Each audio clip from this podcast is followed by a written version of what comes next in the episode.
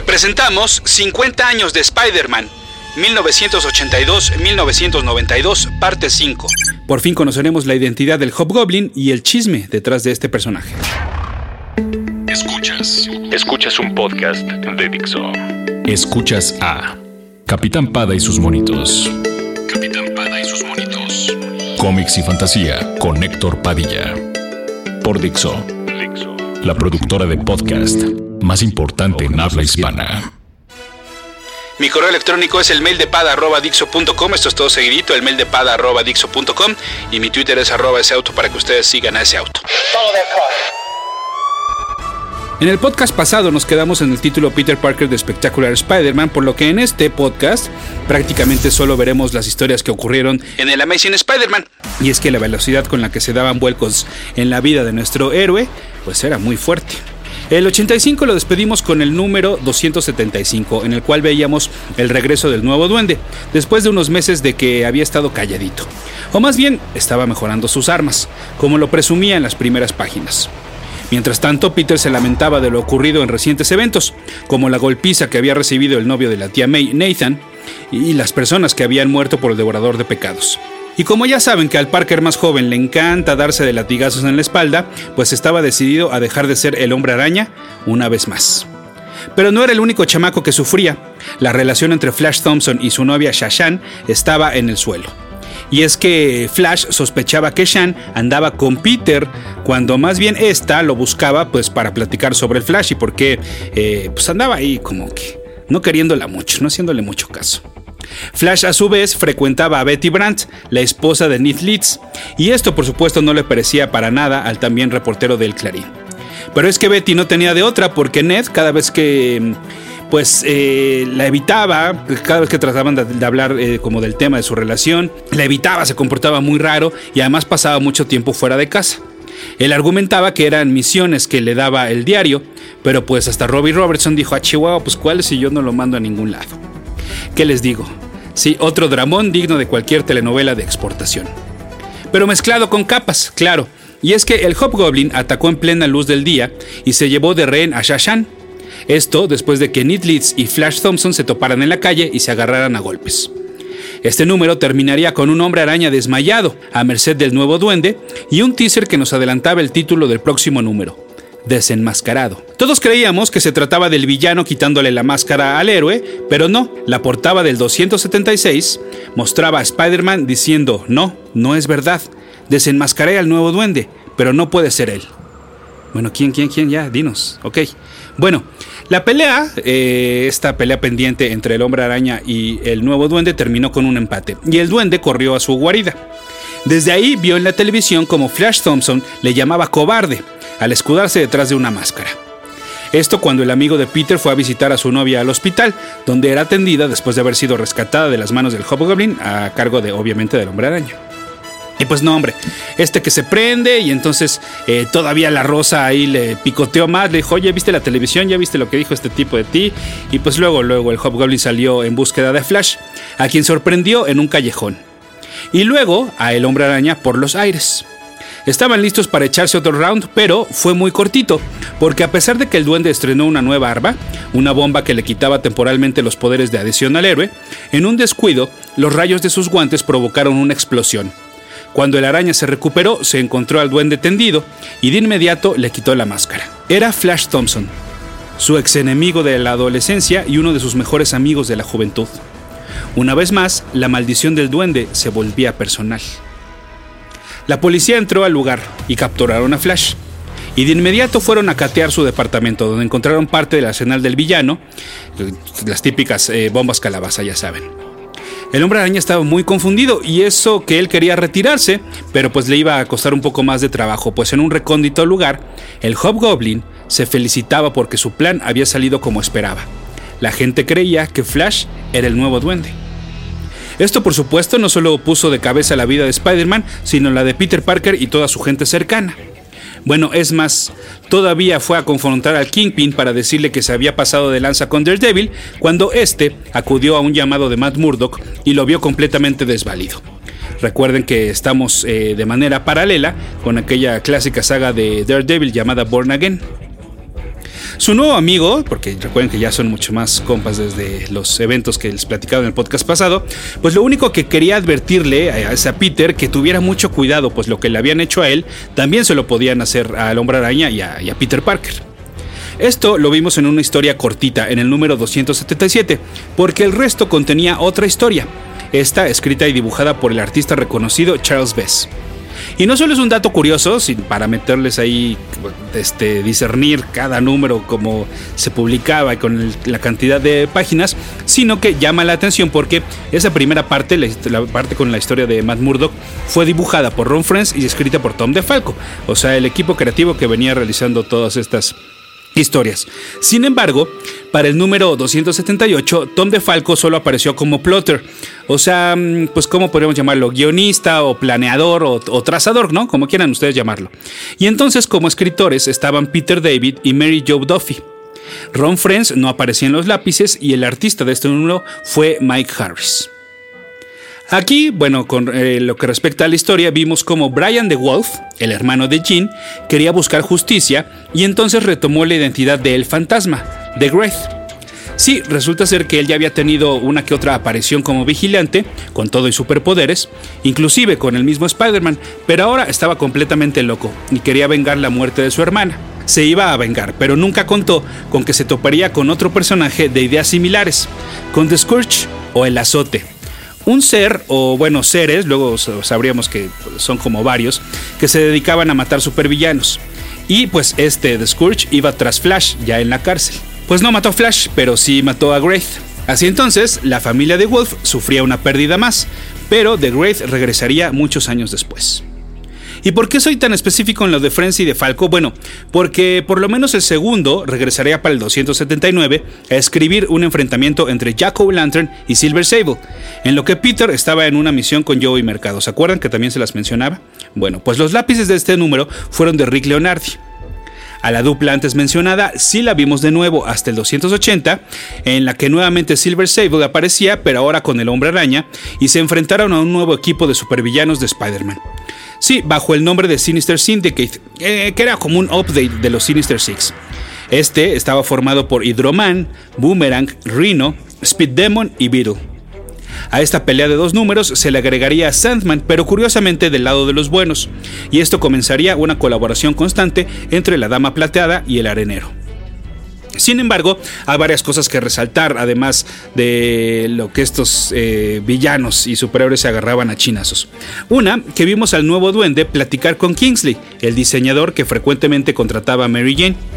Y sabíamos que era el nuevo duende, o sea, no, traía disfraz, sino que sabíamos que era él porque a pesar de que su cara estaba sombreada, sostenía una bomba de calabaza. Al parecer el tipo tenía que cargar siempre una bomba de calabaza para todos lados para que supiéramos que era él. Y bueno, este le decía a Kingsley que tuviera cuidado porque nadie podía descubrir lo que hacían. Y luego vimos como este mismo personaje sombreado salió a la calle y se topó a Mary Jane. Ella lo saludó muy casual y hasta se fueron a comer, o sea que era alguien que pues ella y supongo que nosotros conocíamos bien. Además, el haber visto de nuevo a Jack O'Lantern recientemente no era casualidad, porque este otro villano tenía planes propios. Por ejemplo, ocupar el lugar del duende con la rosa, por lo que para hacerlo enojar provocó que Flash escapara de la cárcel. El Hobgoblin fue a confrontarlo por haber arruinado sus planes y entonces tuvimos una de muchas peleas entre estos dos tipos de calabaza. Flash ahora estaba en la calle, pero por otro lado, en el Clarín, Robbie se había dado cuenta de algo, que las fotos que Peter había tomado antes del nuevo duende, como que no machaban con las que había tomado de Flash el día de su captura. Él estaba convencido de que no eran la misma persona. En el siguiente número ya no vimos a Friends, pero sí a DeFalco, otra vez con Rick Leonardi, en una aventura en la que Spider-Man se enfrentaba a los recientemente formados X-Factor, un equipo que consistía en los X-Men originales, o sea Cyclops, Jean Grey, Iceman, Beast y Ángel. Y luego, sin querer, el hombre araña se topó con Titania y el Absorbing Man. ¿Se acuerdan que les dije que había revancha desde Secret Wars? Bueno, pues este número también corrió a cargo de Friends y de Falco, pero para el siguiente, De Falco nuevamente funcionó solo como guionista, con James C. Owsley como escritor y Brett Breeding como dibujante. Ellos iniciaron la Guerra de Pandillas en el Amazing 284. ¿De qué iba esta saga? Bueno, pues era un todos contra todos. Como verán, poco a poco los jugadores fueron agarrando pareja y entonces teníamos a la Rosa y el Hobgoblin, a Jack O'Lantern aliado con el Ejecutor, que era una chincle del rey, y luego por ahí también se sumó el martillo, o sea, Hammerhead. Y es del lado de los malos, pero del lado de los buenos, pues le entró también el Punisher.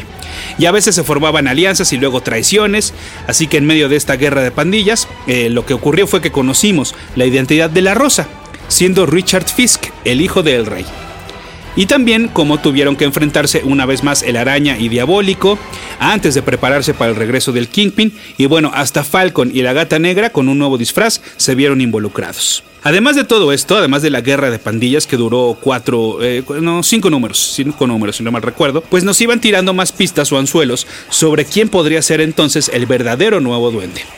A veces hasta sospechábamos de Lance Bannon, el otro fotógrafo del Clarín, y con quien Peter pues no solo tenía rivalidad en el trabajo, sino entre chicas. ¿Se acuerdan que también ahí les había platicado una anécdota? Bueno, pues también vimos más cómo Kingsley interactuaba con el, con el nuevo duende, ya con el disfraz. Y también vimos a un ser misterioso observar cómo Flash vivía temporalmente con Betty desde que este se había escapado de la cárcel. Y en lo que, bueno, pues podían arreglar su situación de ver que si se entregaba de nuevo o, eh, investigaban pues cómo limpiar su nombre y demás. A los que ahora sí ya nunca vimos fueron pues a Frenzy de Falco. Así es, ellos ya no formaron parte de esta saga eh, de la Gang War. Y es más, la cuarta parte fue dibujada por un tal Eric Larsen. ¿Le suena? Bueno, insisto, ¿por qué soy tan necio en eh, apuntar exactamente dónde participaba en Frenzy de Falco. Bueno, porque existen varias versiones sobre por qué fueron separados del título de Amazing Spider-Man. La oficial es que el editor de ese entonces de los títulos del Hombre Araña, el tipo que ya les mencionaba hace rato, Jim Owsley, los corrió argumentando que ellos no entregaban a tiempo su trabajo. Ellos se defendieron argumentando que eran muchos más cumplidos que muchos otros equipos que trabajaban en la misma Marvel y que si se llegaban a retrasar era porque el mismo Osley les cambiaba los itinerarios de producción. Vayan ustedes a saber quién tenía la razón, pero esta no es toda la información porque curiosamente quien se quedó de escritor del título de Amazing, aunque fuera por un corto periodo, pues fue el mismo Osley. Luego, además, no solo de Falco siguió editando algunos números, sino que con el mismo Friends se echaron una larga corrida para Thor. ¿Se acuerdan ustedes que les platiqué en el podcast 99? O sea que, por ejemplo, si eran tan poco profesionales, pues ya los hubieran sacado de plano de la empresa, ¿no? Y por último, bueno, se dice que hasta cierto punto no estaban de acuerdo con quién querían que fuera el verdadero Hobgoblin. Como habrán escuchado, no solo en Spider-Man sino en Thor, a ambos les gustaba ir preparando las cosas, contar su historia a su tiempo y a su ritmo, y por ello pues nos iban dejando varias pistas, las cuales comenzaron a acelerarse en los más recientes números. Todo para que ni siquiera ellos se encargaran de revelar su identidad, la identidad del Hobgoblin, sino que además, años después, el creador del personaje, Roger Stern, fuera el que se encargara de cambiar toda esta historia y dejar su origen y su identidad como él quería desde un inicio. Stern lo que quería es que el misterio de la identidad del Hobgoblin durara exactamente un número más que lo que duró el misterio de la identidad del Duende Verde. O sea que la verdad se iba a revelar en el Amazing Spider-Man 264. Sin embargo, Stern se fue en el 252, y entonces DeFalco ocupó su lugar. Para respetar los planes de Stern, le preguntó que quién era el Hobgoblin, y Stern le dijo que era Kingsley. Lo que Stern quería es que fuera Kingsley, pero como ya muchos lectores habían deducido esto, entonces su plan es que fueran dos Kingsley, o sea, dos hermanos gemelos, el malo y el bueno, el duende y el diseñador. Esto a Defalco le pareció un poco gacho para los lectores porque eso del hermano solo se había mencionado una vez y además en un globo de pensamiento por ahí que había tenido Kingsley, entonces iba a sonar ahí como que se lo habían sacado de la manga. Esther le dijo, bueno, está bien, ok, yo confío en ti, pues tú este, decide quién quieres que sea el Hobgoblin. Defalco entonces quiso que fuera Richard Fisk, pero por alargar más el misterio, sabiendo que esto era lo que hacía interesante el personaje del nuevo duende, pues entonces mejor decidió cambiarlo. Cuando la relación entre DeFalco, Ron Friends y James Owsley llegó a su clímax, así que ya no se aguantaban de plano, pues entonces Owsley le preguntó a DeFalco que quién era el nuevo duende. Y pues como no se llevaban ya nada, eh, DeFalco le dijo, eh, ah, sí, es Ned mintiéndole, obviamente, ¿no? Owsley se la compró completa, pero hizo algo diferente. Él mató a Ned Leeds en un especial y le pidió a Peter David, quien ya se encargaba de Spectacular Spider-Man, que hiciera que el Hobgoblin fuera The Foreigner, un personaje del cual ya les voy a platicar. Eh, David le dijo, pero eso no, no, no, no tiene nada de sentido, eso no viene al caso. El único que podría ser debido a las pistas que ya se habían publicado, pues era Ned Leeds. Y que además, pues era el que De Falco había dicho. O sea, David se había quedado con esa idea sin saber que De Falco le había mentido a Owsley, pues porque ya no se llevaban, ¿no? Sin embargo, bueno, eh, había un problema, que Leeds ya estaba muerto porque el especial ya estaba dibujado y ya era demasiado tarde para regresarlo y pues borrar la muerte de Leeds yo con todo este lío no puedo dejar de, recordar cómo el cómo no estar de acuerdo con la identidad secreta del Duende Verde, ¿no? En aquel entonces, pues fue lo que terminó por orillar a Steve Ditko a abandonar el título de Spider-Man. Y ahora, pues bueno, años después, eh, como que estas diferencias creativas regresan, ¿no? Pero ahora con el sucesor, con el Hobgoblin. Pero bueno, entonces, a ver, fue demasiada información, ¿no? ¿Qué especial? ¿Y quién es el Foreigner? Y por fin, entonces, ¿quién es el Hobgoblin? Bueno, pues el especial se llamaba Spider-Man vs. Wolverine. ¿Y de qué trataba? Bueno, sí, no solo de Spider-Man contra Wolverine, sino de eso y más. Este fue escrito por el mencionado Owsley y dibujado por Mark De Bright. Y era una pelea pues que sí, que los fans ya, eh, ya, queríamos, ¿no? Es cierto que los personajes ya se habían encontrado eh, con el mutante como parte de los X-Men, por ejemplo, y en la Secret Wars, pero ubiquen que este era el Wolverine post Chris Claremont, post Frank Miller y post John Byrne, o sea, es el Wolverine que ya tenía la actitud que todos conocemos hoy en día y que demostraría en este especial que salió a la venta en noviembre de 1986. Si ustedes a estas alturas odian a Osley por lo, todo lo que les acabo de contar, no se precipiten porque, bueno, por lo menos este especial le quedó bastante bien. ¿eh? Resulta ser que Spider-Man se ve imposibilitado en detener una serie de asesinatos que, según la investigación de Ned Leeds y de Jonah Jameson, tienen que ver con la KGB. Esta frustración, pues bueno, por supuesto no ayuda a que Peter se olvide de la idea de que ya no quiere ser Spider-Man, pero Mary Jane, si bien no le echa porras para que siga como el hombre araña, también es cierto que lo ubica y le dice, oye, pues relájate, solo, eres una persona y no puedes salvar a todos. Esto hace que se gane un besote por parte de Peter. Pero bueno, además, eh, el modo en el que opera este matón es igualito al de Charlie Mack,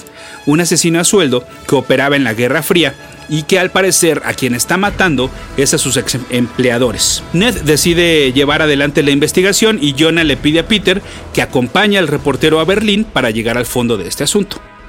Pero allá en Alemania también ya estaba Logan, quien recibió un mensaje de su amiga Charlie. Así es, Charlie Mann y Charlie son la misma, y es que al parecer ella quiere terminar con su pasado. En las calles de la avenida Kurfürstendamm, espero lo haya dicho bien, Ned y Peter platican sobre el caso y sin saberlo están muy cerca de Logan. Pero Logan sí sabe que está muy cerca de Peter, porque identifica su olfato. Ya sabemos que los sentidos super desarrollados de Wolverine son infalibles. Y entonces, pues ahora sí que a Logan le huele a Spider-Man. Así que ahora el mutante sabe cómo es, pues Spider-Man debajo del traje. Lo rastrea hasta la habitación de su hotel y le pide tres cosas que ni se haga el tonto, porque ya sabe quién es y que no ni espere alguna explicación. Y que por favor lo acompañe a dar un paseo. A pesar de que no trae su disfraz arácnido completo, salen a columpiarse y a brincar por las azoteas. Y ahí le pide el tercer favor. Wolverine le dice que se vaya, que se aleje, que ni se meta en lo de Charlie, porque va a haber problemas y hay muchísimo peligro en todo lo que está ocurriendo. Peter regresa a su cuarto y se encuentra con su compañero de viaje muerto. Ned Leeds estaba atado a una silla con los ojos vendados y la garganta cortada. Unos sujetos en alemán vuelven a aparecerse en el cuarto y tratan de atacar también a Peter, pero Wolverine regresa para ayudar a que se escapen. Ahora más que nunca, pues Peter está dispuesto a resolver el misterio de Charlie y saber quién había matado a Ned, pero para ello pues necesita su traje y como ya les decía que no lo había empacado, acude a una tienda de disfraces allá en Alemania y solo encuentra una versión del clásico rojo y azul, pues con una mini eh, diferencia. En la araña de la espalda dice Die Spin, o sea, el hombre araña, en alemán. Esta aventura, pues bueno, continúa y lleva a nuestro héroe hasta el muro de Berlín y a hacer mancuerna con Wolverine, quien ya había alcanzado a Charlie. Lo que su examante quería era morir. Era en efecto ponerse al corriente con su pasado y destruir todo aquello que le había llevado a convertirse en una asesina, y así cerrar el círculo. Había mucha gente que estaba tras sus pasos y que deseaban verla muerta, por lo que ella prefería morir primero, y para eso es para lo que había buscado a Wolverine. El mutante le enterró tres de sus garras en el estómago, acción que alcanzó a ver Spider-Man sin saber todo este contexto. Para él entonces pues Wolverine estaba loco, por lo que entonces ambos comenzaron a pelear sin misericordia. En realidad, ninguno ganó ni ninguno perdió. Llegó un momento en el que para detener la pelea, Wolverine lo que tenía que hacer era atravesarlo, eh, atravesarle las garras por la mandíbula pero no lo iba a hacer. Y Spider-Man lo que tenía que hacer pues era romperle el cuello, pero tampoco lo iba a hacer. La pelea terminó cuando un helicóptero descendía sobre ellos. Y en lo que averiguaban si era la policía o si eran los asesinos de Charlie, pues esta buscó agarrar por el hombro a Spider-Man. Su sentido arácnido y el hecho de estar todavía calientito por la pelea provocaron que le diera un golpe en seco a su atacante, sin darse cuenta de quién era. Él primero pensó que era Wolverine, pero en realidad pues era la chica, la que había buscado entonces así un suicidio provocado. El golpe del hombre araña terminó con lo que había comenzado Logan unos minutos antes. Ambos héroes no hablaron mucho después, cada quien tomó su camino, y al regresar a casa, Mary Jane ya estaba esperando a Peter. No solo tardaría en olvidarse del trauma que le había provocado el golpe que le dio a Charlie, sino que ahora había que informarle a todos que Ned Leeds estaba muerto. Pero no por meterse con la gente que rodeaba a Charlie, ¿eh? No, sería el Amazing Spider-Man 289 el que ahora sí nos iba a explicar todo. La portada, en efecto, decía que ahora conoceríamos la identidad real del Hobgoblin, y tan es así que se trataba de un número doble que fue escrito por Peter David y dibujado por Alan Cooperberg. La historia comenzaba con la llegada del féretro que cargaba el cuerpo de Ned Leeds a Nueva York y sus más cercanos amigos y familia estaban llorando su pérdida. Extrañamente, mientras Peter abrazaba a la ahora viuda Betty, vio en un reflejo la silueta del nuevo duende. Y más extraño, Luego, este atacaría a la Rosa y le decía que ya no eran aliados. Mientras tanto, el Kingpin solicitaba la presencia de Spider-Man en su oficina, después de haber tenido una charla con el forastero, The Foreigner, otra vez este personaje. El primero le reclamaba el asesinato de Ned Leeds y le advertía que él iba a dar al hombre araña toda la información que tenía, y así fue. Resulta ser que mientras Peter había salido del hotel con Wolverine, fueron los hombres del forastero quienes habían ingresado al cuarto. Ned Leeds estaba reflexionando y él culpaba a Peter Parker y al hombre araña de la tristeza de su esposa Betty. Recuerden ustedes que hace muchos años también el hermano de Betty había fallecido en un enfrentamiento entre el hombre araña y el doctor Pulpo. Entonces como que desde ese entonces traía esa onda, se despertaba con pesadillas y demás. Y Ned pues le echaba la culpa al hombre araña. Y a Peter pues bueno, como por haberle medio roto el corazón, ¿no? Aunque en realidad no, no, eh, no había sido este. Sin embargo, bueno, pues este viaje que habían hecho juntos había servido para medio hacer las paces con Peter, pero todavía faltaba destruir al superhéroe. Por eso, cuando vio la oportunidad de hacerse del equipo del Duende Verde y de crear su propio personaje es que Ned Leeds lo hizo, para vengarse del Hombre Araña. Pero bueno, pues en todo este camino se hizo de poder y de enemigos y recordemos que su relación con Jack O'Lantern, es decir, con Jason Masendell, pues no era la mejor. Así que entonces había sido Jason quien le había pagado al forastero para matar a Leeds y entonces que éste se quedara con todo el equipo y armas del nuevo duende. Ahora Spider-Man, como regalito del rey, pues tenía toda la verdad, pero había alguien más que quería estas pruebas y este expediente, el nuevo nuevo duende. Así se enfrentó al hombre araña y en la pelea no solo las fotografías y documentos se quemaron, sino que por poco el mismo superhéroe este nuevo nuevo duende sí que le estaba dando pelea, y de no ser porque Flash Thompson andaba en la calle tras la pista de ambos, pues ahí hubiera quedado. El amigo de Peter recordó sus épocas como jugador de fútbol americano e interceptó una de las granadas del duende que iban dirigidas a la araña. Se le regresó al villano, el cual tuvo que escapar ante este ataque, pero Flash también fue alcanzado por el impacto. Spider-Man tuvo que darle primeros auxilios para evitar que muriera y regresarle el favor de habérselo salvado. Ahora, pues el nombre de Flash Thompson estaba limpio porque varios testigos habían visto cómo peleaba contra el Hobgoblin, mientras que Peter, pues había decidido no revelarle a nadie que Ned había sido el villano, y de esta manera, pues su memoria iba a quedar limpia. Además, sin saberlo, Flash había logrado otra buena acción, que el no rendirse y comportarse como héroe ahora significaba mucho para Peter. Ahora, más que nunca, estaba dispuesto a continuar su vida como el asombroso hombre araña.